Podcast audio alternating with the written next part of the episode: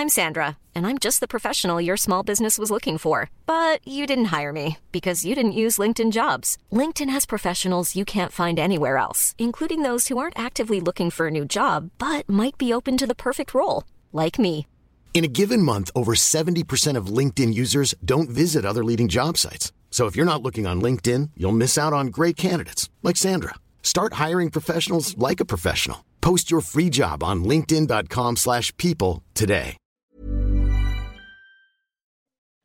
Il est 14h sur CNews, ravi de vous retrouver. C'est la parole aux Français, la parole où vous avez l'émission. Avec au sommaire aujourd'hui, arnaque sur les réseaux sociaux.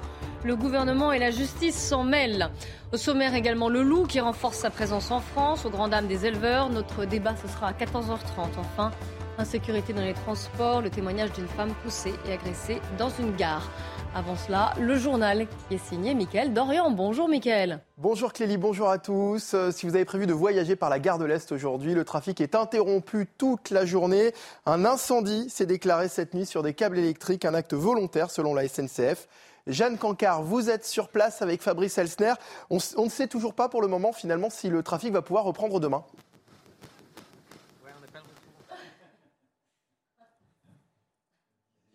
Alors, alors bon, Jeanne, on, l'aura un petit peu plus tard, effectivement. Euh, dans le reste de l'actualité, un préavis de grève illimité déposé par les euh, deux principaux syndicats de remontée euh, mécanique, Force ouvrière et la CGT laisse planer euh, la possibilité d'une journée d'arrêt dans les stations de ski pour réclamer le retrait de la réforme des retraites, de meilleurs salaires et une assurance chômage adaptée aux saisonniers. On voit ça avec ce sujet signé Yael Benamou et Charles Baget. Si les saisonniers veulent faire grève, c'est pour réparer selon eux une injustice. Les syndicats des remontées mécaniques se mobilisent contre la réforme des retraites, mais cette grève sera surtout dédiée à la réforme de l'assurance chômage qui plonge les saisonniers dans la précarité. les salariés doivent avoir travaillé six mois pour avoir droit à ouvrir des droits. Quand vous êtes arrivé par chance à avoir cinq mois de travail euh, sur une saison, c'est déjà pas mal pour beaucoup de, de saisonniers. Donc après, on fait comment? Quand vous avez que cinq mois, vous avez rien. Pour autant, il est peu probable que les salariés des stations de ski soient en grève tous les jours, reconnaissent les responsables syndicaux. FO assure qu'une seule journée de mobilisation sera organisée en février, mais cette grève divise. C'est pas normal de sacrifier les vacances des gens et surtout, je pense que c'est pas bon pour la consommation. On sort déjà d'une période de crise. Je connais pas trop les conditions de travail de, ces, euh, de secteur-là. Donc euh, je pense que s'ils font grâce, c'est qu'ils doivent avoir de bonnes raisons de le faire. Cette action coup de poing serait leur ultime recours pour se faire entendre. Euh, On prend personne en otage. Je pense que ce sont les saisonniers qui, depuis euh, longue date, se font prendre en otage par des mesures qui, quelque part, ne correspondent pas à leur rythme de vie. Les syndicats des remontées mécaniques espèrent rapidement obtenir des rendez-vous et des avancées auprès du gouvernement. La CGT Énergie de Marseille va rendre gratuite une partie de l'électricité et du gaz consommés par des boulangers. Une action illégale mais morale pour les salariés Enedis qui revendiquent ces actions. Des actions en revanche que condamne Bruno Le Maire, invité d'Europe 1 ce matin. Enfin, c'est pas la CGT qui décide en France. C'est pas la CGT qui décide des tarifs.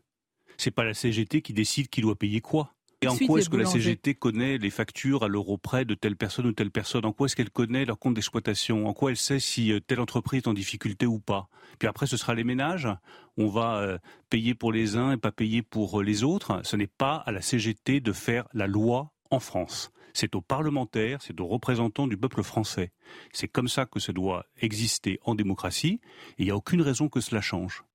Le ministre de l'économie chez nos confrères d'Europe 1 ce matin. Et on repart à présent, Gare du Nord, retrouver Jeanne Cancaré, Fabrice Elsner. Jeanne, vous êtes avec nous cette fois euh, concernant cette euh, journée d'arrêt finalement Gare, du Nord en raison de, de cet incendie euh, volontaire. Est-ce que le trafic va pouvoir reprendre demain finalement? Alors, Mickaël, je précise bien qu'on est évidemment gare de l'Est, puisque c'est ici que le trafic est totalement interrompu et pour l'instant, eh bien, impossible de savoir quand va reprendre le, le trafic.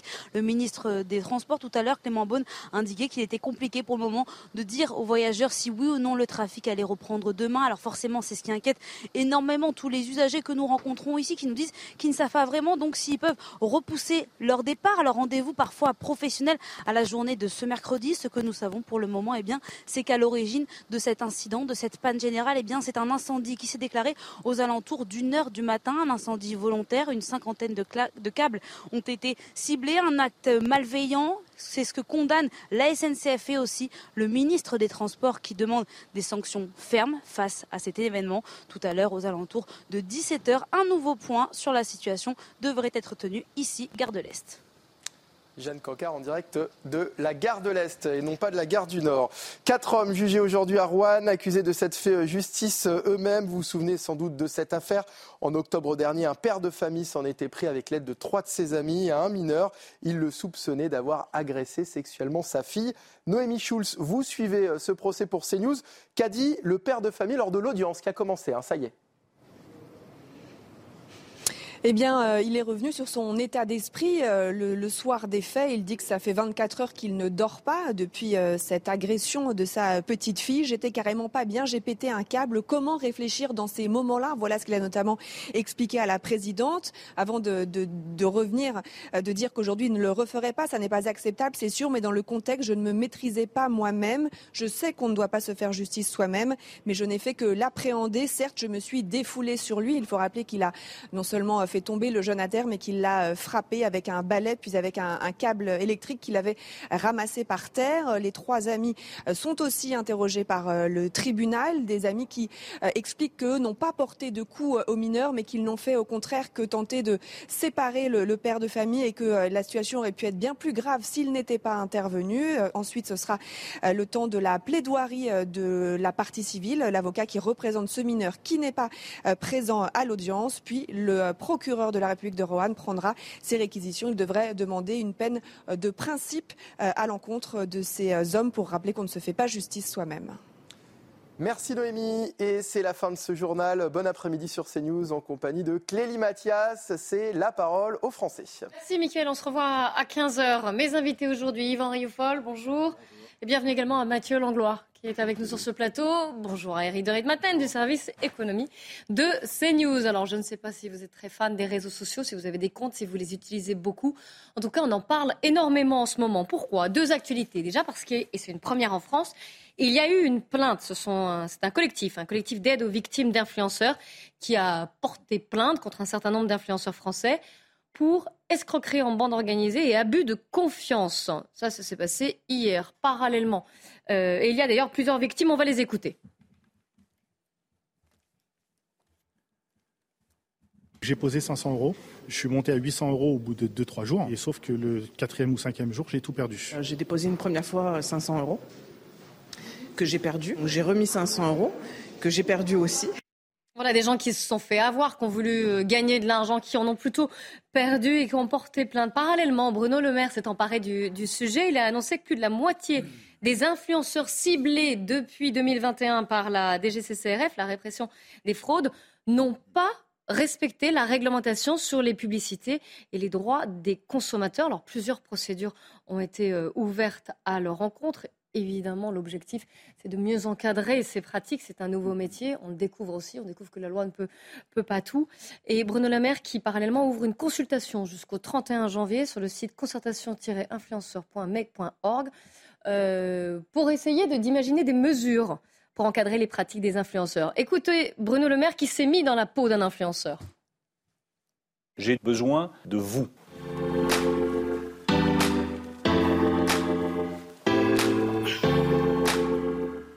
Je veux vous parler aujourd'hui des créateurs de contenu sur Internet, plus connus sous le nom euh, d'influenceurs. Vous en avez tous entendu parler, ils sont 150 000.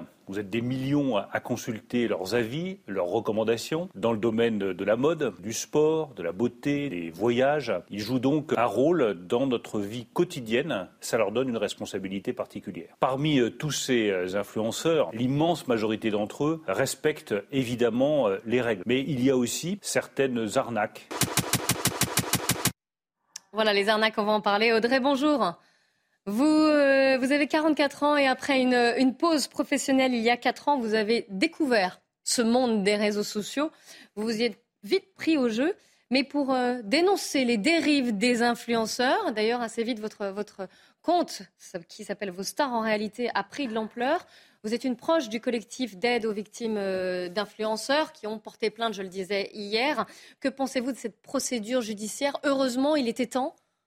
Il était temps, oui. Il était temps parce que les dérives sont nombreuses, euh, même si ça ne concerne pas l'ensemble des influenceurs. On l'a vu, c'est 150 000 influenceurs estimés. Euh, mais, les dérives sont nombreuses malgré tout et des victimes, euh, les victimes également dans tout type de domaine, que ce soit des placements financiers ou autres. Est-ce que vous avez des exemples, des cas concrets que vous avez pu voir justement et dénoncer d'ailleurs sur votre compte? Beaucoup de, cas de pratiques illégales de la médecine avec des personnes non médecins qui, pratiquent la médecine euh, et, des victimes qui vont avec, notamment euh, pour tout ce qui est injection d'acide hyaluronique. J'ai eu beaucoup, de témoignages. Euh, des victimes de dropshipping frauduleux, des victimes d'achat de, contrefaçon alors qu'ils se rendaient même pas compte que, enfin, ces personnes se rendaient même pas compte qu'elles achetaient de la contrefaçon. Donc, avec des appareils qui arrivent et qui sont défectueux, voire dangereux pour la santé. Euh, voilà, oui, j'en ai vu beaucoup. J'en ai vu beaucoup. Des arnaques au PPF aussi depuis 2020. Euh, ouais, j'ai vu beaucoup de choses. Vous, votre travail, c'est donc de dénoncer. Vous avez fait tomber beaucoup de comptes comme ça? Euh, Alors, moi, je pars du principe que je dénonce pas des personnes, mais plutôt je parle de pratiques. C'est pas la même chose. et je pense que j'ai mis en avant un certain nombre de dérives, effectivement, qui sont sur les réseaux aujourd'hui. Est-ce qu'à votre avis, il faudrait mieux encadrer juridiquement? Est-ce qu'il y a un vide juridique ou parce que c'est nouveau finalement, ces réseaux sociaux, ils ont assez peu de temps Ou est-ce que l'arsenal judiciaire, les lois dont on dispose actuellement sont suffisantes Il faudrait les appliquer? Alors, on, a le droit de la consommation qui, existe et s'il était appliqué, il y aurait nécessairement beaucoup moins de, beaucoup moins de, problèmes parce que euh, si on commence à craindre une sanction euh, de l'État, forcément, on va avoir tendance à moins déraper. Euh, malgré tout, il reste quand même des vides juridiques dans tout ce qui existe euh, déjà aujourd'hui. Et ensuite, sur ce métier d'influenceur qui n'est pas nouveau, hein, mais euh, qui a pris beaucoup d'ampleur, ben, pour moi, il faut définir le statut juridique de ce métier. qui regroupe l'influenceur lambda, le créateur de contenu, etc. Parce que pour moi, après, créer du contenu, c'est une, une, spécialité à l'influenceur, mais il influence, le créateur de contenu influence. Euh, et, puis, et puis définir les relations contractuelles entre les marques, les agences, les marques, les influenceurs, les influenceurs, les agences, enfin que tout ça soit réglementé et, posé, quoi. Parce qu'aujourd'hui, on se rend compte qu'il n'y a pas toujours de contrat écrit, c'est un, petit peu, euh, un petit peu flou. Parfois, les influenceurs qui sont sous agence font des placements avec leurs agences, mais parfois pas. Ils font un petit peu ce qu'ils veulent, quoi. Oui, donc il y a quand même un flou, il y a quand même des, enfin j'allais dire des choses à créer juridiquement, en tout cas des statuts ou encadrer un peu mieux, euh, d'où la volonté du, ministère de l'économie de s'emparer de ce sujet, parce que ça touche, et vous le disiez, de plus en plus de, personnes. Une remarque euh, en plateau de Mathieu Langlois, qui, euh, qui est médecin et qui concerne donc la santé. c'est quand la personne a parlé justement des influenceurs dans le domaine de la santé ou du bien-être. ma réflexion, c'était de me dire, en plus, c'est souvent très cher. Euh, et ils proposent, ou en tout cas ils vendent des, euh, des services ou des solutions qui sont euh, rien à voir avec les revendications des médecins actuellement. on parlait de la consultation à 25 euros. Ben, si on regarde ce qui est proposé par ces, je déteste le terme influenceur, mais par ces influenceurs, voilà. Et ce qui m'inquiète, c'est l'influence. Enfin, moi, je préfère parler de manipulation dans certains, dans certains cas. Ça a toujours existé. Alors maintenant, ça va beaucoup plus vite et donc c'est beaucoup plus dangereux. Euh, via ces réseaux sociaux. Mais la bonne question, c'est pourquoi sommes-nous aussi euh, perméables et aussi influençables euh, Des influenceurs, il y en a beaucoup, et ils utilisent, et, mais le marketing, c'est ça, ils utilisent les, ce qu'on appelle les biais cognitifs, en particulier le nudge, c'est comment utiliser les neurosciences pour nous influencer dans, dans nos ah décisions et dans nos choix. Oui. mais, mais, donc il faut qu'on se pose la question. On n'empêchera pas ça. Par contre, on peut essayer de nous travailler collectivement pour être mieux préparés et mieux armés pour être en particulier que les jeunes. Euh, oui, pour voir venir ces arnaques. Moins, sensibles à cette, euh, entre guillemets, influence. Oui, tu as raison. Dans le fond, il faudrait poser ce problème comme étant un problème avec une envergure sociétale. C'est-à-dire qu'auparavant, on connaissait les leaders d'opinion qui avaient une influence sur l'opinion. C'était en général des intellectuels, des politiques. Mais là, on s'aperçoit que euh, ces, ces gens-là euh, ont quasiment disparu et ils ont laissé place, bien entendu, grâce aux réseaux sociaux, à, donc toute une, sorte d'ubérisation du monde intellectuel, mais au plus bas niveau qui soit. Alors naturellement, je ne dis pas que tous les influenceurs sont des charlatans, mais euh, en, effet, en, effet, il y en a qui, dans, qui, qui en sont qui, qui, en font partie. Et ma question, euh, j'étais tout à fait, j'étais en, fait assez, oui. J'étais en fait assez étonné de voir que c'est à nouveau la société civile, des initiatives privées, des lanceurs d'alerte. Et en fait, les lanceurs d'alerte vont de pair avec les influenceurs. D'ailleurs, ils sont également influenceurs. Ce sont des, des lanceurs d'alerte qui pallient à nouveau euh, l'immobilisme, ou en tout cas la grande léthargie de l'État, qui n'arrive pas à en réagir. Tout cas, qui ont poussé euh, l'État à, à, réagir à, à, ce qui se passe sous ses yeux. Et je voulais savoir si, en effet, elle, cette, euh, cette personne avait le Audrey. sentiment de faire, euh, Audrey, avait le sentiment d'être d'avoir été entendue par les pouvoirs publics. Et ma deuxième question était de savoir si elle avait une, une idée du public euh, auquel s'adressaient ces influenceurs-là, car on peut imaginer que c'est un public, malgré tout, qui n'a pas beaucoup d'esprit de, de, de, critique non plus et qui peut se laisser aller très facilement à des, à des ouvertures, à des propagandes, parce qu'on est un, petit aussi, on est un peu aussi là-dedans dans la propagande. Audrey, je vous laisse la parole. Oui, alors je vais juste réagir au du, médecin. Euh, moi, je, par, je, parle régulièrement de biais cognitifs. Dans, alors, je vais partager des sources, je vais partager des comptes qui parlent de ça parce que c'est important et je pense que dans la société, peut-être que les gens n'ont pas forcément conscience de leur fonctionnement et du pourquoi ils vont euh, cliquer sur un bouton, sur un lien, pourquoi le, phénomène d'achat va se déclencher. Donc ça, c'est des choses que je partage. En plus de partager euh, certaines dérives, j'invite beaucoup aussi à aller chercher les sources, aller vérifier les sources. Mm. Quand on nous donne une information, on la prend pas comme acquise, on va chercher derrière. Enfin euh, voilà, j'essaye un peu d'éveiller à tout ça parce que je me rends compte qu'effectivement, beaucoup ont tendance à croire ce qu'ils entendent sans, sans, sans aller. Sans chercher. vérifier, sans chercher au-delà, oui.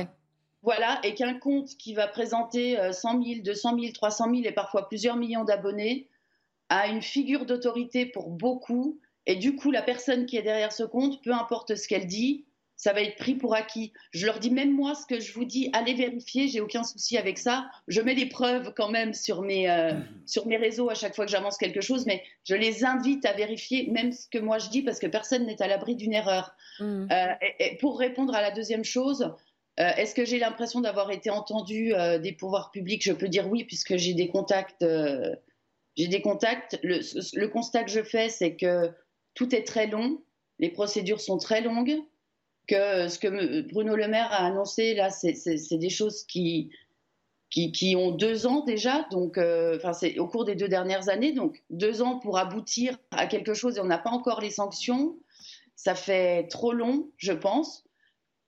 Euh, de ce que j'ai pu constater, il y a un manque de, de, perception de la puissance du réseau social. Donc, on n'a pas forcément euh, en face les équipes nécessaires avec le, le, le, les moyens nécessaires. Et, et, du coup, ben, mmh. oui, on a pallié, euh, moi et d'autres, à, euh, à ce qu'on voyait et on se disait, il faut que les gens soient informés. Et, et du coup, il y a eu pas mal de, de, de, personnes comme moi qui se sont manifestées euh, en disant juste attention, faites attention, quoi. Mmh.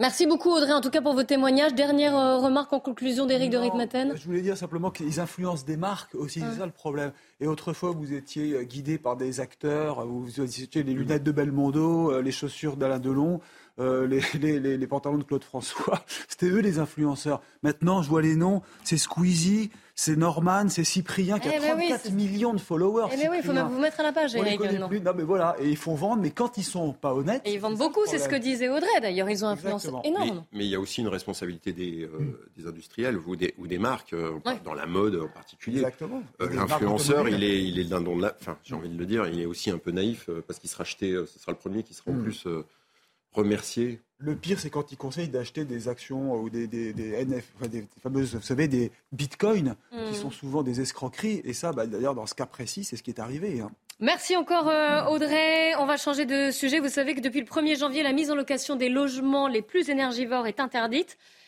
Et face à l'obligation de rénovation, les bailleurs s'alarment. C'est ce que nous dit notamment euh, le Figaro qui consacre tout un, dossier sur ce sujet. Assad Moueb, bonjour. Vous êtes président de la Fédération des experts énergétiques. Vous êtes un expert du diagnostic immobilier. Déjà, un logement G+, donc sur le DPE, le diagnostic performance énergétique, ça correspond à quoi? Ça correspond à une étiquette G, c'est-à-dire l'étiquette rouge qui est la plus euh, basse lorsque vous regardez l'étiquette, qui est semblable d'ailleurs aux étiquettes euh, que vous retrouverez sur vos appareils électroménagers ou sur une voiture. lorsque vous achetez une voiture, c'est la, classe qu'on appelle malheureusement les, les, passoires thermiques, c'est-à-dire qu'ils consomment plus de 450 kWh d'énergie par mètre carré par an. Mais ça, concerne, je ne sais pas, par exemple, si on rentre dans le concret, ce sont euh, une mauvaise isolation, des fenêtres à remplacer, euh, un problème de, je sais pas, de fuite. Quelques exemples concrets. Tout à fait. C'est un ensemble, c'est-à-dire que pour être euh, catégorisé comme une passoire thermique, vous avez très certainement soit un système de chauffage qui est, qui est, qui est très ancien, qui est combiné à un manque d'isolation au niveau des, des murs, au niveau du plancher qu'on appelle le plancher bas, également du plancher haut, et également des fenêtres que vous avez, euh, comme vous venez de le dire, défaillantes par rapport au, flux d'air qu'elle va laisser passer. Donc c'est pour, être. Alors malheureusement. Un ensemble, généralement deux, trois de ces paramètres qui vont être défaillants et qui, vont classer le, logement en passoire thermique. Combien de logements sont concernés en France? Vous avez à peu près les chiffres? Oui, tout à fait. Donc, euh, les ministères sont tablés sur, ont tablé sur 5, euh, un peu plus de 5 millions en fait de, passoires thermiques euh, sur toute la France. Et si on ajoute à cela euh, une estimation des résidences secondaires qui, sont, qui vont être aussi concernées, on monte à plus de 7 millions, ce qui n'est euh, pas anodin. Alors évidemment, ça a un certain coût de rénover, euh, de passer d'un logement G+, par exemple, à E. Et c'est ça qui effraie les propriétaires. C'est bien le problème d'ailleurs. Certains préfèrent soit mettre en vente le, bien, soit le, laisser un peu à l'abandon. Qu'est-ce que vous rencontrez comme, euh, personnes qui font appel à vous? Alors, vous, l'avez bien dit, hein. en général, euh, on rencontre déjà une forte décote qui est de l'ordre de 20% en moyenne lorsqu'on se, trouve en passoire euh, thermique. Et cette décote va, augmenter avec l'obligation qui va arriver euh, au 1er avril, malheureusement. Et là, on a euh, deux sortes de propriétaires. Vous avez le propriétaire averti qui, lui, avait pris les devants et qui avait soit vendu sa passoire, soit commencé à, entreprendre des travaux. Et vous avez celui qui est, qui est pris de court et euh, qui, euh, qui va le vendre, qui cherche à le vendre, mais euh, malheureusement va, se vendre avec une décote relativement importante. en majorité, ce sont des personnes qui souhaitent vendre, d'après nos premières estimations et les premiers renseignements qu'on a, parce que le fait de faire des travaux est devenu très coûteux par rapport à l'inflation, l'inflation qui a eu qui a eu cours, hein, comme tout le monde le sait, et qui impacte tout aujourd'hui, y compris les matériaux de rénovation. Et la deuxième problématique, c'est trouver des artisans compétents mm. et qualifiés euh, pour faire les travaux de rénovation. Donc sans cette obligation, c'était déjà très compliqué parce qu'il y a également une pénurie euh, de main-d'œuvre à ce niveau-là. Et ça va l'être davantage avec l'entrée en vigueur de la, de, l'audit thermique et de, l'obligation de rénovation des passoires. Oui, le calendrier est court en effet, hein. mais ça paraît aller dans le bon sens quand même, qu'on évite en France d'avoir des passoires thermiques. Alors d'un point de vue énergétique, d'un point de vue coût aussi, après, plus un logement est isolé, euh, plus la facture est, basse, normalement, et puis vis-à-vis du réchauffement climatique. Mais vous, voilà, vous vous dites que c'est bien, mais il aurait fallu prévoir un peu mieux, c'est ça? En fait, nous, ce qu'on dit, c'est déjà c'est une très bonne chose, parce qu'il euh, faut savoir que pour être classé G, euh, c'est vraiment, voilà, c'est vraiment des logements qui consomment énormément, qui consomment des, biens qui sont dépourvus euh, d'isolation et qui ont un, système de chauffage qui, qui, n'est pas performant. Donc ça, dans, ce sens-là, euh, ce genre de passoires, elles n'ont plus rien à faire sur, sur le marché. Donc c'est pour ça que je dis que c'est une, une, très bonne chose. Et la deuxième chose, c'est que lorsqu'on parle du marché locatif et de ce genre de passoires, on va, on va, on va être bien d'accord, ça touche qui? Ça touche les personnes les, les, moins aisées et les plus précaires mmh. Mmh. en énergie permet de lutter contre la précarité énergétique. Donc ça, c'est une très bonne chose. Maintenant, euh, le bémol, euh, je vais dire, le point nodal, si je peux m'exprimer ainsi, c'est qu'il va y avoir effectivement un problème euh, au niveau des personnes compétentes pour réaliser les audits énergétiques et les travaux. Et c'est là, en fait, le, le, bas c'est qu'on a une loi qui est, qui est, très ambitieuse, mais derrière, peut-être que euh, peut-être par un manque de communication, euh, certainement, et euh, par aussi un désintéressement de, certains, certaines personnes, certains acteurs envers ces professions, fait qu'on va avoir des, pénuries, y compris humaines, en fait, pour réaliser ces travaux. Et aller, et aller s'engager dans la transition énergétique. La parole en plateau, rapidement, parce qu'on court un hmm. peu après le temps. Éric de Ritmaten. Oui, rapidement, c'est le nombre d'offres sur Internet. Toutes ne sont pas valables. Il y a sûrement des arnaques, non, pour les, pour les diagnostics?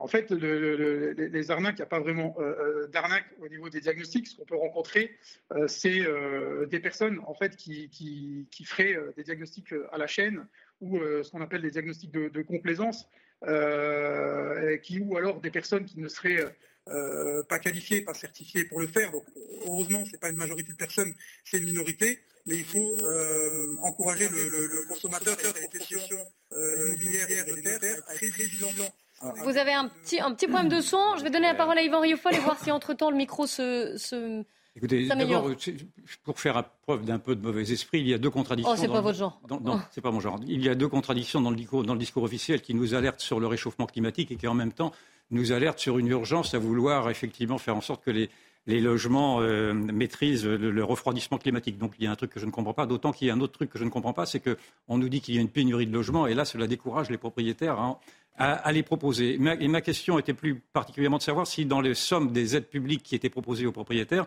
ces sommes euh, permettaient de, prendre en charge à peu près combien en pourcentage du travaux des, de ces, euh, de ces passoires thermiques-là? Hassan, je vous redonne la parole pour répondre. J'espère que vous avez bien entendu la question. J'ai bien entendu la question. Donc pour les moins aisés, c'est une très bonne nouvelle. Euh, on peut dire que quasiment 100% des, travaux vont, être, vont être absorbés par ces aides.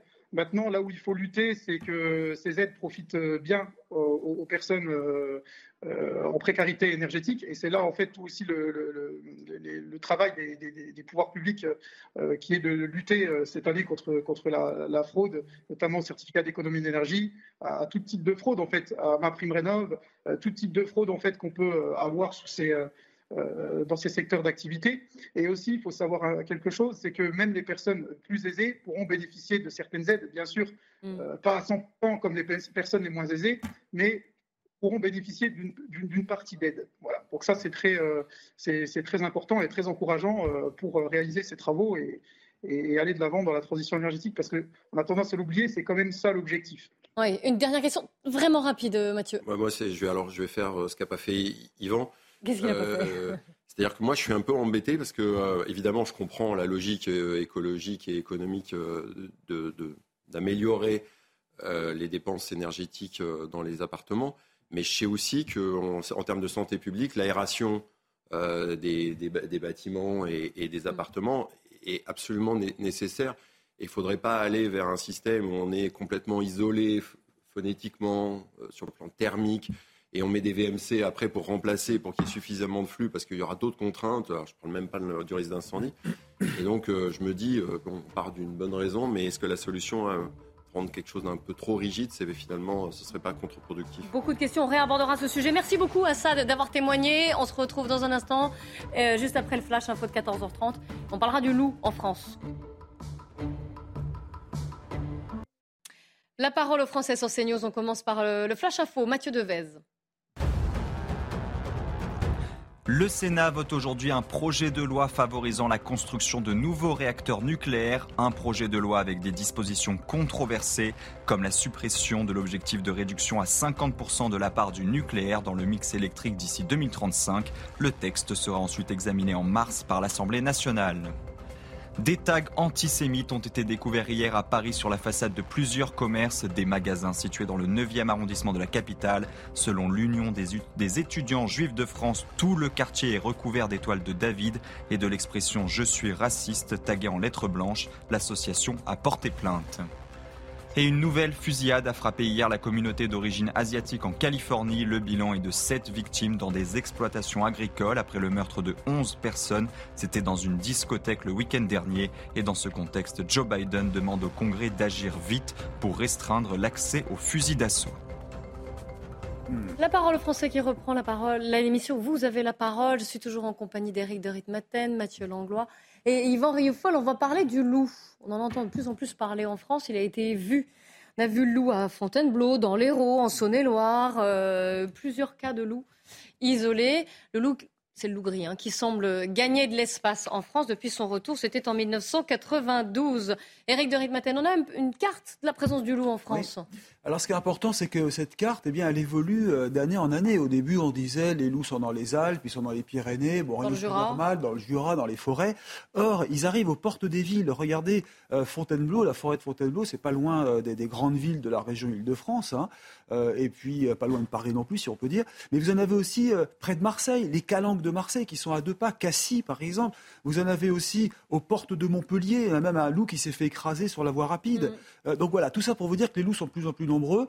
Les chiffres que j'ai obtenus par le ministère de l'écologie, le ministère de l'agriculture, qui recensent hein, les loups euh, qui sont en dispersion, c'est-à-dire qui se baladent finalement, parce que les loups, ils restent pas immobiles. 920 loups. Donc on approche du millier de loups. J'entends bien, ce sont des animaux sauvages, donc ils sont protégés. Ça fait 128 meutes, et maintenant on est à 45 départements. Donc oui, c'est pratiquement la moitié de la France euh, qui est concernée. Alors, nous sommes en ligne avec Claude Font, qui est éleveur en Haute-Loire et secrétaire général adjoint de la Fédération nationale ovine, la FNO, en charge plus spécifiquement de la prédation. Face à vous, il y a Bertrand Sicard, qui est président de FERUS, l'association de protection de conservation de l'ours, du loup et du lynx. Claude Font, je commence avec vous. Évidemment, loup euh, versus ovin, ça va pas forcément de soi. Euh, est-ce que c'est une véritable nuisance le retour du loup en France pour vous? Bah, le, retour du loup, enfin le, loup actuel au niveau de, la prédation, c'est comme euh, c'est plus de 45 départements. Hein. Tout de suite, on a 52 départements et c'est un vrai traumatisme pour les éleveurs. Expliquez-nous ce qu'ils vivent, comment ça se passe.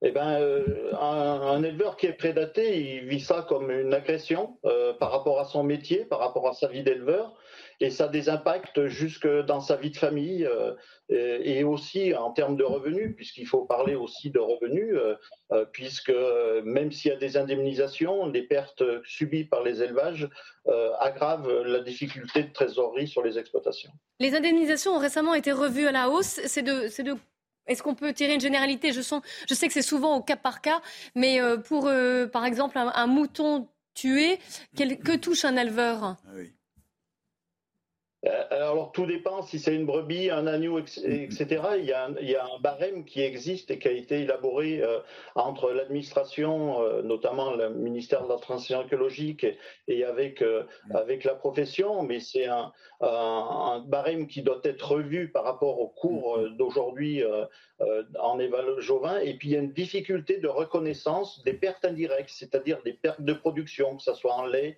en viande, en productivité, en nombre d'agneaux sur les Et ça, c'est un travail que l'on doit mm. euh, mener euh, pour le prochain plan loup en 2024. Alors, en fait, perte de production qui est annexe corollaire, parce que j'imagine que quand un loup attaque euh, une, un élevage, il effraie la majorité des, des animaux qui, qui, sont présents et qui restent traumatisés. C'est bien ça ou je me trompe totalement? Non, non, mais c'est ça, c'est-à-dire qu'il euh, y a une prise en compte des pertes directes, c'est-à-dire le nombre d'agneaux ou de brebis qui sont tués effectivement lors, de, lors des attaques, mais il y a aussi des pertes que l'on qualifie, nous, d'indirectes sur euh, les conséquences d'une attaque sur un troupeau, sur un lot de brebis, en termes de productivité, c'est-à-dire qu'il y a des avortements à la suite des, euh, des attaques, il peut y avoir des manques de production et donc une atteinte au niveau du revenu des éleveurs. Euh, qu'est-ce qui, enfin, il y a des mesures de protection qui sont mises en mhm. place et d'ailleurs, je crois que les indemnisations sont, euh, sont liées aux mesures de protection mises en place par l'éleveur. comment les éleveurs travaillent-ils pour essayer de se protéger du loup? Dès qu'il y a un constat euh, d'attaque sur, euh, sur un élevage, il y a un zonage qui est mis en place par l'administration en fonction de la pression de prédation et il y a une obligation, c'est une obligation de mettre en place des mesures de protection type filet, chien de protection, qui va mmh. aussi jusqu'à une prise en charge de, de, gardiennage pour les, les, zones les plus prédatées, notamment de, les zones de l'arc alpin. mais force est de constater que les seules mesures de protection qui sont euh, sont euh, à terme insuffisantes et que le loup, qui est très intelligent, observe et contourne ces difficultés et que nous, on milite pour euh, une, fusion entre les mesures de protection et les autorisations de tir, des tirs et notamment des tirs de défense accordés aux éleveurs. Parce que pour l'instant, expliquez-nous, on a un éleveur qui est confronté à une attaque de loup. Est-ce qu'il peut tirer sur le loup? À condition d'être protégé et qu'il y ait un arrêté préfectoral lui autorisant euh, de, pouvoir se défendre. On est bien sur des tirs de défense. Au niveau de la profession, on n'est pas sur la chasse au loup. Euh, nous, notre objectif, c'est la baisse de pression de prédation sur les élevages. Donc, euh, d'autoriser les éleveurs euh, par des tirs de défense simples à proximité des troupeaux en cas d'attaque. Alors, il faut dire que c'est une, le loup a une statut d'espèce strictement protégée. Hein. Vous restez avec nous, Claude Font. Je vais donner la parole à Bertrand Sicard, qui est président donc, de FERUS, l'association de protection de conservation de l'ours, du loup et du lynx. Le loup, forcément, Bertrand, ravive de peur, des peurs très anciennes, ancestrales. Ça fait appel à tout un imaginaire. Est-ce que c'est une bonne chose quand même qu'il soit de retour? En France, en tout cas. Alors écoutez, euh, oui, enfin pour nous, euh, écologistes et défenseurs du retour des grands prédateurs, bien sûr, c'est une chance euh, inouïe pour la France. moi, quand j'ai commencé à m'intéresser à la question, enfin, je n'ai jamais pensé qu'on arriverait à 1000 loups en France, hein, très honnêtement. donc oui, c'est une chance extraordinaire. Pour, tout simplement pourquoi? Parce que le loup arrive en France, parce qu'il a un biotope qui lui est très favorable. Il faut savoir qu'il y a beaucoup de, proies en France, euh, en particulier les cervidés, hein, qui sont ses proies principales. Et, donc, euh, euh, et, puis il y a de nombreux espaces où, le loup peut s'installer durablement sans être confronté à l'élevage en fait. Hein. La seule chose, c'est qu'on n'a pas eu de chance parce que le loup est rentré par les zones de grands élevages alpins, de l'élevage extensif, et, et que euh, il a tout de suite, euh, c'est vrai, posé d'énormes problèmes à la, profession euh, agricole et en, particulier aux éleveurs ovins. Ça, oui, on, peut le, reconnaît. voilà, j'écoutais votre membre de, la FNO, que je connais, que j'ai déjà rencontré, que je salue d'ailleurs nous, on est tout à fait favorable à ce que l'État indemnise rapidement les éleveurs et les indemnise correctement. Euh, je vais vous poser une question. le retour de ce, grand mammifère a un coût et là, je pense que la société française peut l'assumer parce que c'est un animal, c'est une espèce chapeau hein, qui, qui, va mettre en harmonie l'espace naturel sur lequel il évolue. Euh, il va veiller à avoir une, biodiversité saine. Euh, voilà, et il a toute sa place euh, chez nous. Alors, il n'a pas toute sa place partout, bien sûr. Il n'arrivera pas dans les villes, ça c'est absolument certain. bien qu'on peut le voir à la périphérie des villes, mais il s'y installera jamais. Euh, une petite question un peu naïve avant de donner la parole en, plateau. Euh, Bertrand Sicard, vous parliez des, grands cervidés qui étaient les, proies habituelles des loups. Mais par exemple, les, moutons, ils s'attaquent spécifiquement aux moutons pour les, pour les manger ou juste pour jouer? Est-ce qu'il y a une différence? Non, alors vous savez, c'est ce qu'on appelle nous la, théorie du frigidaire. Hein. Euh, si je, vous donne un arc, une flèche et je vous dis ben non, allez chasser, et puis vous avez un frigidaire plein avec une nourriture abondante, et ben vous savez, dans la nature, euh, l'économie d'énergie est fondamentale. Euh, c'est ce qui permet la, survie hein, de, l'animal. Donc, euh, bah, il, va, taper. Si, les troupeaux ne sont pas protégés, il va forcément avoir un tropisme sur les, troupeaux domestiques. C'est tout à fait naturel. et on ne pourra pas l'empêcher. La seule chose que nous disons, nous, chez Ferus, c'est que la protection, ça marche. ça marche à partir du moment où elle est, elle est bien utilisée. Euh, la protection, c'est un triptyque, hein, c'est berger, euh, présence humaine, euh, c'est chien de protection et c'est parc de contention la nuit. Voilà. Alors, on ne dit pas que c'est facile à mettre en place. Effectivement, ça a obligé un certain nombre d'éleveurs à revenir sur leurs troupeaux, enfin de bergers à revenir sur leurs troupeaux, hein, parce que avant que le loup ne soit là, euh, en particulier dans les Alpes, euh, vous aviez beaucoup de troupeaux qui étaient un peu livrés à eux-mêmes, hein, il faut, le dire. Mm. Euh, et ça, c'est vrai que ça posait des difficultés, mais l'État aujourd'hui finance tout. il finance tout. Il finance le, berger, il finance la protection et il finance même les, dégâts occasionnés par le loup. Voilà, donc. mais c'est du travail en plus pour l'éleveur et une inquiétude ah, et, un stress aussi. C'est vrai. Mm. Euh, ah, justement, puisqu'on parle de, je, vais distribuer la parole en plateau, Éric de Matin, puisqu'on parle de coûts, ça coûte combien le loup à l'État? C'est vrai, ça représente de l'argent. Je voyais les chiffres hein, du ministère. C'est quand même 34 millions d'euros par an. Mais alors, la partie versée aux, aux agriculteurs et éleveurs, c'est seulement 3 millions et demi. Euh, pour les indemniser des, bêtes qui ont été euh, tuées, hein, les, mm. moutons, euh, les vaches qui sont attaquées, et 30 millions et demi pour la protection avec les clôtures, etc., les filets. Oui, ce que, Donc voilà, il y a plus de prévention que finalement d'indemnité, parce que quand une bête est attaquée, ça, le remboursement est faible, c'est autour de 80 euros et maximum 500 euros par tête. Donc c'est pas non plus des sommes considérables. Yvan. Est-ce que vous avez fixé un seuil de tolérance, si je puis dire? Je vous ai entendu dire tout à l'heure qu'à 1000 loups, vous étiez agréablement surpris. Vous ne pensiez pas qu'il y en aurait eu autant.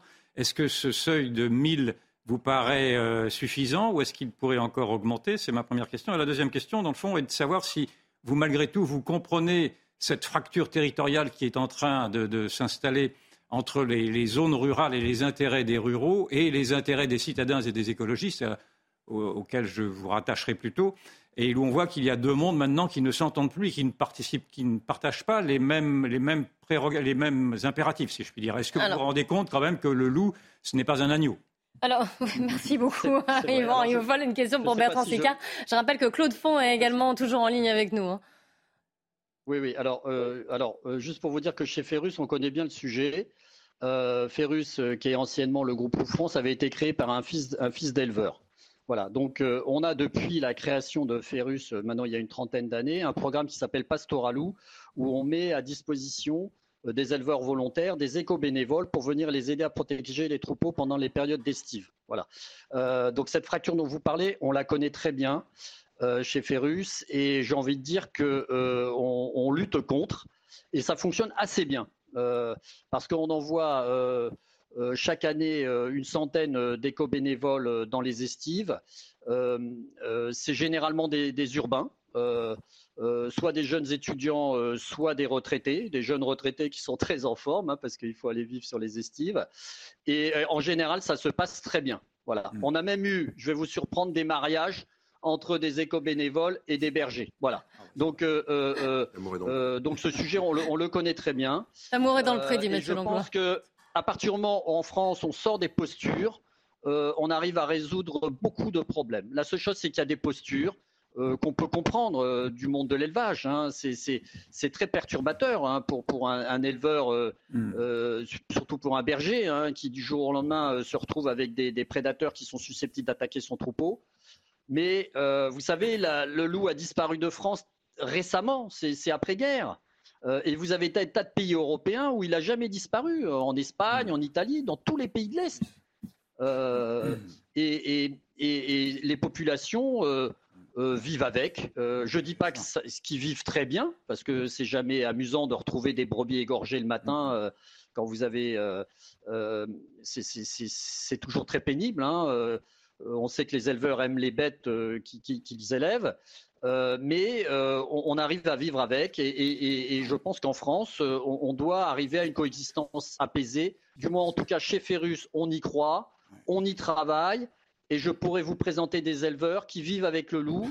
Eh ben justement, on va donner la, parole à, Claude. Est-ce qu'il y a un seuil problématique arrive à vivre avec. Est-ce qu'il y a un seuil problématique Est-ce qu'il y a un étiage, si je puis dire, dans la, dans la population des loups à ne pas dépasser? Alors, euh, alors nous, ce que nous disons aujourd'hui, si, si j'ai un peu de temps. Euh, non, mais jamais en télé. On n'a jamais. Bon, écoutez, je vais essayer de faire court. Nous, on pense que la politique de l'État aujourd'hui est une catastrophe. Euh, parce que l'État, tout en mettant à disposition un certain nombre de, moyens de protection, si vous voulez, joue la carte du tir systématique. Hein. il faut savoir qu'il y a 2400 arrêtés de tir qui sont donnés chaque année en France. Euh, on a tué l'année dernière, euh, je crois, 169 loups, enfin 170 loups. Euh, on va en tirer encore autant cette année, puisque les arrêtés permettent de tirer 21% de la population de loups. Donc c'est considérable, hein, il faut le savoir. Ça se passe dans aucun autre pays au monde, surtout pas en Europe. Hein. donc, et la politique de tir du loup a tendance à déstructurer les meutes. Euh, euh, et, alors, ça, crée des, problèmes d'ailleurs qu'on n'arrive pas, d'ailleurs, les, scientifiques n'arrivent pas à anticiper, euh, parce que lorsque vous tuez dans un couple, vous tuez soit le mâle alpha, soit la femelle, la meute va être déstructurée, les jeunes subadultes vont partir, il n'y a plus d'éducation des louveteaux. Euh, et ça fait qu'on a, ça attaque à tout azimut. Alors, je vais vous, on, a demandé une réponse courte, parce que je vais donner la parole quand même à, Claude Font pour avoir un retour sur tout ce qui vient d'être dit, et notamment sur la politique de, menée par l'État. Est-ce que les plans loups, finalement, vous, vous satisfont ou pas? Ah, pas du tout non plus. C'est-à-dire que. Ah, bah alors personne n'est content. L'objectif du plan loup actuel, il avait deux objectifs. L'un, le maintien en état de conservation favorable du loup, là c'est plutôt réussi. Et après, préserver l'élevage et le pastoralisme, là c'est une catastrophe parce que y a, ne serait-ce les chiffres de 2022, hein, puisque vous êtes renseigné, euh, l'augmentation des constats et des victimes, c'est plus de, c'est plus de 20-25% cette année. Euh, donc, euh, et les mesures de protection, elles ne, correspondent pas à la pression de prédation que vivent les éleveurs. Je pense, euh, par exemple, dans la Drôme, où le, euh, un chien de protection euh, a tué le chien d'une d'une voisine. là aussi, ça fait partie. La, gestion, la gestion au quotidien des, chiens de protection qui sont préconisés par l'État, c'est une, une vraie catastrophe pour les éleveurs. je pense, par exemple, dans le Var, où le loup, l'année dernière, est rentré dans la bergerie ils suivent les troupeaux. Donc il y a une adaptation du loup. Là, on peut être d'accord sur l'intelligence du loup, il y a une adaptation du loup aux difficultés que l'on met. Et si on ne fait pas une réelle euh, euh, comment dire, une, réelle intervention par des tirs de défense, je répète, des défenses des troupeaux au niveau du loup, euh, on ne va pas le réussir. vous êtes en désaccord avec, avec Bertrand Sécart sur, sur, les tirs, justement. Une question de Mathieu Langlois. Alors, bonjour Monsieur Font. Moi, moi, moi, je connais rien du tout au loup. Euh, mais j'ai une question qui est assez naïve. J'ai cru comprendre quand même que le loup, vous avez parlé de son intelligence, et euh, quand il s'attaque à un élevage, est-ce qu'il s'attaque principalement euh, aux bêtes qui sont malades ou plus faibles, ou au contraire, il chasse n'importe quel type d'animal? Pas du tout. Ça, c'est une fausse notion. C'est-à-dire que oui, c'est tout à fait. Pas du tout. Et en plus, on préconise, on préconise de rassembler les troupeaux le soir. Euh, donc, euh, je veux dire, même entouré de chiens de protection, s'il y a une meute qui attaque un troupeau, même protégé, euh, la meute de loups va s'organiser pour isoler les chiens de protection et de l'autre côté attaquer le, troupeau. Mais est-ce qu'il va... il fonce dans le tas. Mais est-ce il fonce dans le tas et puis il relève. D'accord. Peu... Oui, il prend ce qu'il trouve, quoi. Euh, premier, Éric de Ridmaten. Oui. tous ceux qui nous regardent doivent se poser la même question. Est-ce que le loup reste dangereux pour l'homme? Ah, bonne question pour terminer. C'est la dernière question. Oui, parce que dans le Jura, j'ai vu qu'il y avait pas mal de, promenades nocturnes qui avaient été annulées. J'ai lu un journal local, euh, à Mout notamment, il n'y a plus aucune promenade de nuit. Parce qu'il fait froid. parce qu'il fait froid, dit Mathieu Langlois, c'est pas faux. C'était pas la seule raison. Et je suis du Jura, je sais de quoi je parle. Le... Oui. Alors, les, les, pour l'homme, pourquoi pas? Je veux dire, le, loup attaquait avant la nuit. Maintenant, il attaque le jour. Il attaquait loin des habitations. Maintenant, il, il attaque près des villages. Euh, euh, je veux dire, pourquoi pas? Pour le moment, il n'y a aucune observation et j'espère qu'il n'y en aura pas euh, parce que, je veux dire, c'est quand même une évolution qui serait catastrophique pour tout le monde. Bertrand Sicard, je vous donne la parole. c'est l'égalité aussi. Est-ce que le loup est dangereux pour l'homme? Je très rapidement. Deux hein. choses très importantes. Très rapidement. Un, la politique de loup qui consiste, la politique de l'État qui consiste à tuer les loups euh, euh, euh, ne fera pas avancer les choses. Le loup, c'est un animal qui apprend. Lorsque vous le tuez, il peut pas rentrer à sa meute pour expliquer qu'il faut pas aller sur tel troupeau parce que c'est dangereux. Un, première chose. Donc ça, euh, nous, on demande le retour de l'effarouchement. C'est ce qui se passe dans tous les pays où le loup n'a jamais disparu. Il y a des, des, effarouchements, entre autres avec les chiens, mais ça peut être euh, par des, des par, par des, tirs euh, non létaux. voilà, ça c'est la première des choses. Deuxième chose. Historiquement, il faut savoir que le loup revient dans toute l'Europe de l'Ouest. Il est présent en Allemagne. Il y a pratiquement 1000 loups en Allemagne. Il y a 2000 loups en, en, en Italie. Il y a 2500 loups en Espagne dans, tous les pays de l'Est, il n'a jamais disparu. Il y a plus de 20 000 loups en Russie. On n'a jamais eu on n'a jamais eu de, de, de témoignage d'attaque sur l'homme. Voilà, il faut que ça. Merci à tous les deux, en tout cas, pour ce débat sur euh, la présence du loup en France. Merci Claude Font et merci à Bertrand Sicard. On se retrouve juste après euh, le journal de 15h pour vous donner la parole. Nous entendrons une femme qui a été agressée récemment dans une gare de, de Transilien en région parisienne. A tout de suite. Il est 15h sur CNews. Bonjour à tous et soyez les bienvenus si vous nous rejoignez. C'est l'émission La Parole aux Français. On reprend juste après le journal de Mickaël Dorian. C'est à vous, Mickaël. Bonjour Clélie, bonjour à tous. Si vous avez prévu de voyager aujourd'hui par la gare de l'Est, le trafic est interrompu toute la journée. Euh, cette nuit, un incendie s'est déclaré sur des câbles électriques, un acte volontaire selon la SNCF qui précise euh, qu'une dizaine d'agents sont à l'œuvre pour réparer au plus vite. Pour le moment, on ne sait toujours pas si le trafic va pouvoir euh, reprendre demain. Écoutez, Clément Beaune, le ministre des Transports, s'est rendu sur place tout à l'heure. La SNCF elle a eu raison évidemment à porter plainte dès ce matin parce que c'est un acte qui est scandaleux qui doit être sanctionné, qui doit être condamné quand on met en cause notre service public, la sécurité potentiellement, heureusement ça n'a pas été le cas, et euh, la vie quotidienne des voyageurs euh, du transport public, euh, c'est inacceptable. Ça doit être identifié par la police, une enquête va être engagée. En tout cas, l'incendie a été fait dans deux points ciblés et avec une intention délibérée de nuire et de perturber très gravement le trafic. Éric Zemmour et le bureau exécutif de Reconquête lancent une nouvelle campagne de terrain contre l'insécurité dans les transports d'Île-de-France. Une conférence de presse avait lieu ce matin, gare du Nord, cette fois à Paris, aux côtés des militants. Chaque année, plus d'un milliard de trajets sont réalisés dans le métro parisien avec autant de victimes potentielles d'agressions ou de vols. On écoute le président de Reconquête, Éric Zemmour.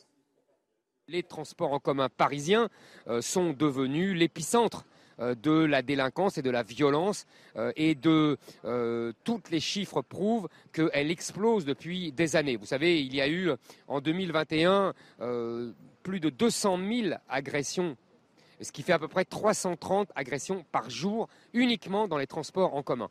Et, tous, les, tous les Français, et surtout toutes les Françaises, savent les conséquences sur leur vie de tous les jours euh, de, cette, euh, de ces agressions permanentes. Euh, elles ne peuvent plus sortir le soir, elles ne peuvent plus s'habiller comme elles veulent, elles doivent faire attention en permanence à leur sac, etc. C'est un changement de mode de vie que, tout le monde vit dans sa vie de tous les jours. La colère des locataires d'HLM à présent. Euh, ce matin, euh, les habitants de plusieurs cités marseillaises ont manifesté contre la hausse du montant de leurs charges. La raison, c'est bien sûr la forte augmentation du prix du gaz et par conséquent du chauffage. Écoutez le désarroi de cette femme interrogée au micro de leur para. Nous vivons que de minima sociaux et ces minima sociaux nous permettent nous permettent de manger, d'avoir un budget pour manger et pas, pas pour payer des, dépenses superflues. Ce qui est important pour nous dans, notre vie, c'est de manger, de se nourrir. Voilà, c'est vital de se, nourrir et avoir un minimum de confort. Le confort est un droit. Le confort euh, au niveau du, de, de, la chaleur, du chauffage et de l'eau et de, et de l'électricité, c'est un droit, un droit pour chaque individu. La France a rapatrié 15 femmes et 32 enfants des camps de prisonniers djihadistes en Syrie. Huit de ces femmes visées par un mandat de recherche ont été placées en garde à vue. Le ministre français des Affaires étrangères précise que les mineurs ont été remis au service chargé de l'aide à l'enfance et qu'ils se feront l'objet d'un suivi médico-social. À noter qu'il s'agit de la troisième opération de ce genre après celle de juillet et d'octobre 2022. Et puis la guerre en Ukraine, Berlin va examiner la demande de la Pologne de livrer à Kiev 14 chars lourds Léopard, 2. La Pologne et la Finlande ont proposé de l'aide à l'Ukraine, mais ont besoin de l'agrément officiel de Berlin pour la livraison de ces armes. Le porte-parole du gouvernement allemand a déclaré qu'ils allaient traiter la demande avec l'urgence requise conformément à la procédure prévue. Voilà pour l'actualité, c'est la fin de ce journal. La parole aux Français à présent, la suite de votre émission avec Clélie. Merci Michael et je suis toujours en compagnie de Mathieu Langlois, d'Yvan Rieufol et d'Amory Boucaud qui est euh, au service police-justice de CNews. On va parler de l'insécurité dans les transports, des agressions qu'il peut y avoir. Nous devions être en ligne avec euh, une femme qui a récemment été agressée avec sa petite fille. On espère toujours la joindre. En attendant, on fait le point avec Thibault Marcheteau et Kinson. Lutter contre les vols, les agressions sexuelles ou encore les rixes, c'est le quotidien de Fabrice, l'un des 1000 agents du groupe de protection et de sécurité des réseaux. Les effectifs, ils interpellent beaucoup. Euh, et on en revient toujours, euh, à ce, sentiment qu'on a des, suites juridiques euh, qui, ne sont pas, qui ne sont pas à la hauteur, puisqu'on on va interpeller euh, quelqu'un pour un vol un jour et une semaine après, on peut, va très, peut très bien le recroiser euh, pour le même type de fait. Selon lui, les chiffres communiqués sur l'insécurité dans les transports en commun ne correspondent pas à la réalité du terrain. Les chiffres de la délinquance sont, on peut considérer qu'ils sont sous-estimés. Une partie des, victimes qui, euh, qui ne déposent pas plainte aussi. Dans le métro parisien, juste avant l'heure de pointe, il suffit de tendre le micro pour recueillir le témoignage de femmes victimes de l'insécurité dans les transports en commun. Malheureusement, j'ai que des histoires choquantes. Je me suis déjà fait toucher dans les métros, euh, c'est assez commun, donc vous, vous pensez qu'il y a du monde, etc. Donc on vous touche. Euh, dans les parties assez, euh, enfin des, parties- des zones intimes, quoi. Donc on, on- on vous touche. Quand j'étais, je, je suis volé, on m'a volé mon sac. Le métro était avec, il y avait des gens quand même. Et ils ont vu, mais ils m'ont rien fait. Euh, j'ai crié, arrêtez-le, personne n'a fait rien. Le 13 janvier dernier, un sondage CSA pour CNews affirmait que 46% des Français avouaient se sentir en insécurité dans les transports en commun. Amaury, est-ce qu'on peut faire un point avec vous sur les chiffres euh, euh, des violences dans les transports en commun? Oui, alors que les, les chiffres que nous avons remontent à 2021. Euh, nous n'avons pas encore les chiffres de 2022 qui n'ont pas été consolidés. En 2021, c'est 122 euh, victimes de vol et de violences dans les transports en commun. Ça fait 334 victimes par jour. Alors, sachant qu'une une victime est comptabilisée seulement lorsqu'il y a une plainte, ça veut dire que ne sont pas comptabilisées toutes les agressions et les vols qui ne donnent pas lieu à des plaintes. Alors, ces agressions et ces vols euh, et ces violences, elles ont lieu essentiellement en Ile-de-France, 62%. Euh, les, quant aux victimes, hein, alors vous avez à la fois les usagers, mais vous avez aussi les machinistes, c'est-à-dire les personnes qui conduisent par exemple les bus. Vous avez même, par exemple des bus entiers qui sont caillassés. Et puis il faut noter aussi que, bien sûr, l'écrasante majorité des victimes de violences sexuelles eh bien, sont des femmes de moins de 30 ans, donc des jeunes femmes. Et alors là, chiffre plus inquiétant, près de la moitié de ces femmes euh, sont mineures. Euh, quant aux auteurs, alors là, on note une surreprésentation des étrangers dans les transports en commun, 56%, et aussi une surreprésentation des mineurs. Vous avez plus d'un tiers euh, des agresseurs qui sont des mineurs. Le ministère de l'Intérieur note que c'est en lien avec l'existence de filières de criminalité organisée, exploitant notamment des mineurs isolés. Euh, voilà, ça c'est un peu pour le profil et le- des- agresseurs et des victimes. Est-ce qu'elles sont en augmentation ou non, ces violences? Alors en fait, elles sont relativement stables. Ce qui est compliqué, c'est qu'on ne peut pas euh, utiliser l'année 2020 où il y avait eu deux confinements, donc c'est une année euh, blanche, on va dire. Si on compare 2021 et 2019, il y a une légère diminution. On était à 145 000 euh, victimes en 2019. Mais quoi qu'il en soit, on avait réalisé un CNews avec CSA, un sondage euh, sur euh, le sentiment d'insécurité des Français dans les transports en commun. Et c'était près d'un Français sur deux qui se disait se sentir en insécurité. Alors face à cela, euh, Gérald Darmanin. Oui, il a lancé une, une mesure, un dispositif plus conséquent, hein, Alors ça voilà, en novembre dernier, Gérald Darmanin a annoncé qu'il allait doubler les effectifs de sécurité policiers et gendarmes dans les transports en commun. Ça fait plus de 2000 euh, membres des forces de l'ordre dans les transports en commun. Et le but, c'est d'arriver Mm. à au double au- au- en 2024 au moment des Jeux Olympiques. Oui, parce que là, on craint en plus une surenchère de la violence et des agressions euh, qui touchent aussi les touristes ou les gens qui viennent voir les, les Jeux Olympiques. Tout à fait. Alors, on, est toujours en train d'essayer de joindre euh, cette femme qui, qui devait témoigner. Je crois qu'on a un petit problème technique. Je vous donne la parole, Yvan Riofol et Mathieu Langlois. Ben, écoutez, à écouter les chiffres, euh, il me vient cette réflexion très banale de dire que le réel est têtu, naturellement, parce que vous le rappeliez vous-même, 56% de, des, des agresseurs sont des étrangers, c'est-à-dire non pas des, des Français d'origine immigrée, mais des étrangers. Et en plus de ceci, il y a également des Français d'origine immigrée. Cela se voit également dans les statistiques. Donc cela veut dire qu'il y a un lien qui est à faire naturellement entre la fragilité d'une société ouverte à l'immigration, quand cette immigration ne s'intègre pas. Ce sujet a été mille fois abordé, mais il Peut-être en continue. lien, en lien aussi avec la situation, la précarité, la pauvreté. C'est en lien avec l'immigration, en tout cas, et pas simplement en lien avec la précarité, parce que vous avez des gens précaires qui ne sont pas délinquants. Ce n'est pas vrai. Donc il y a un lien très direct avec l'immigration, avec un choc de culture. Et il faudrait quand même, cette, cette- cette évidence, pour moi, me lasse tellement je la répète depuis des années, sauf que je me- je me- je m'aperçois qu'elle est encore refusée par une partie de tous les idéologues progressistes qui s'accrochent à leur utopie, à leur utopie en disant que ce n'est pas en effet l'immigration qui est la cause de ceci, mais, euh, mais la, la précarité, mais les, les conditions sociales, elles existent aussi. Ce qui est vrai aussi. L'un n'empêche pas l'autre aussi. Incontestablement, mais ce ne sont pas, elles ne sont pas les causes principales.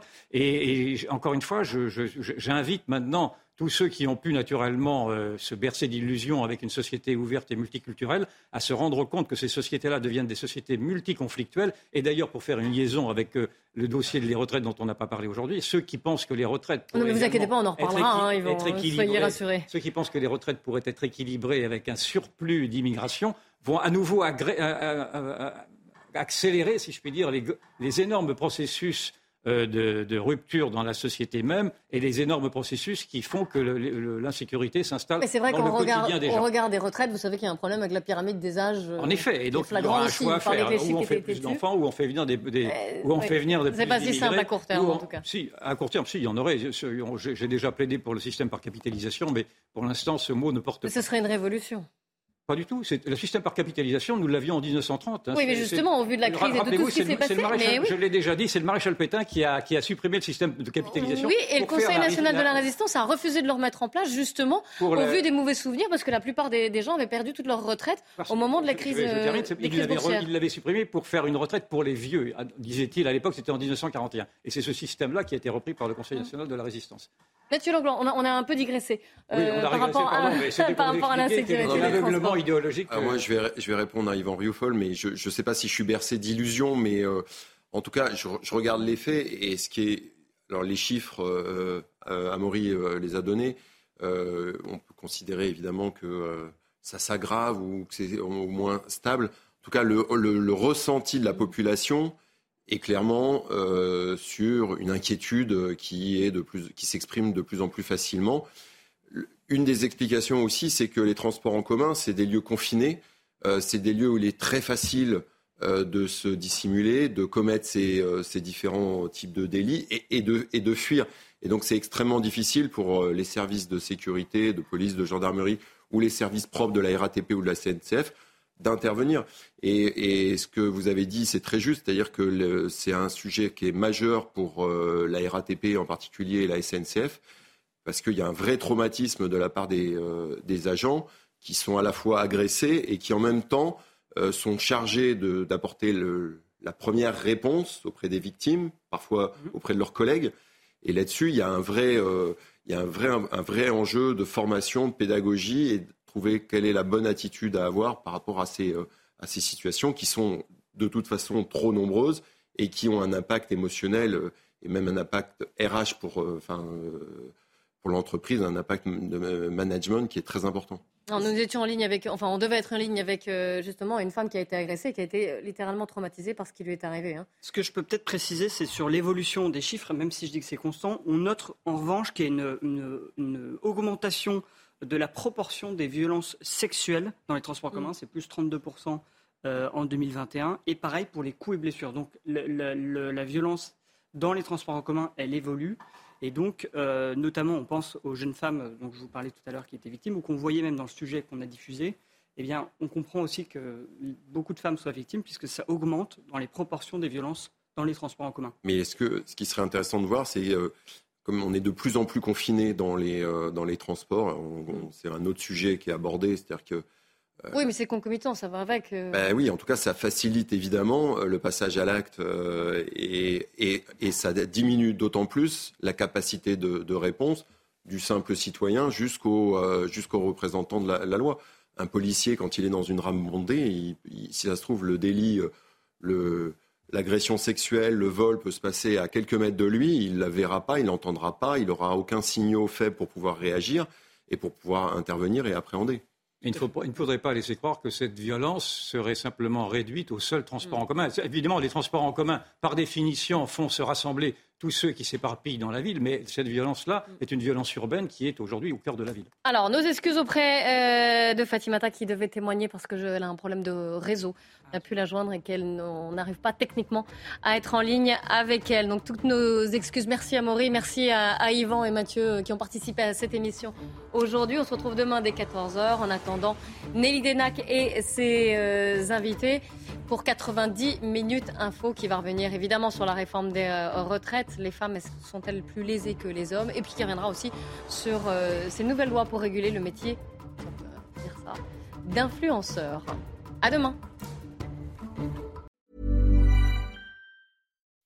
When you make decisions for your company, you look for the no-brainers. If you have a lot of mailing to do, stamps.com is the ultimate no-brainer. Use the Stamps.com mobile app to mail everything you need to keep your business running with up to 89% off USPS and UPS. Make the same no brainer decision as over 1 million other businesses with Stamps.com. Use code PROGRAM for a special offer. That's Stamps.com code PROGRAM.